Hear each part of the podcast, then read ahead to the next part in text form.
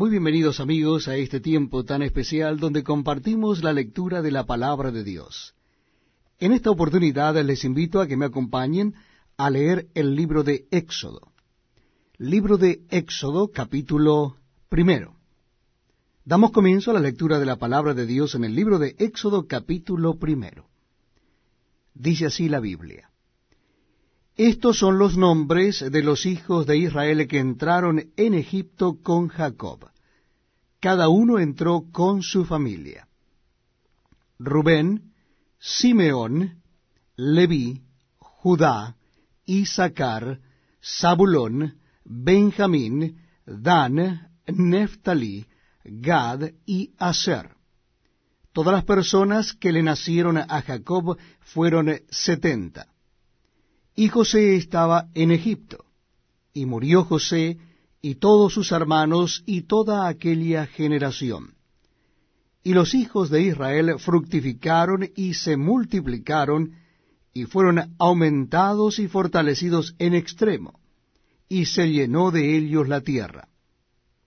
Entre tanto, se levantó sobre Egipto un nuevo rey que no conocía a José, y dijo a su pueblo, He aquí el pueblo de los hijos de Israel es mayor y más fuerte que nosotros. Ahora pues, seamos sabios para con él, para que no se multiplique y acontezca que viniendo guerra, él también se una a nuestros enemigos y pelee contra nosotros y se vaya de la tierra. Entonces pusieron sobre ellos comisarios de tributos que los molestasen con sus cargas, y edificaron para Faraón las ciudades de almacenaje, Pitón y Ramesés. Pero cuanto más los oprimían, tanto más se multiplicaban y crecían, de manera que los egipcios temían a los hijos de Israel. Y los egipcios hicieron servir a los hijos de Israel con dureza, y amargaron su vida con dura servidumbre en hacer barro y ladrillo, y en toda labor del campo, y en todo su servicio al cual los obligaban con rigor.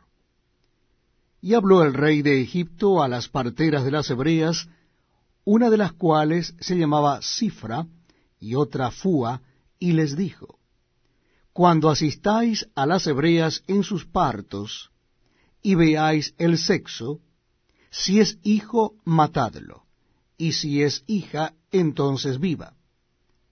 Pero las parteras temieron a Dios y no hicieron como les mandó el rey de Egipto, sino que preservaron la vida a los niños.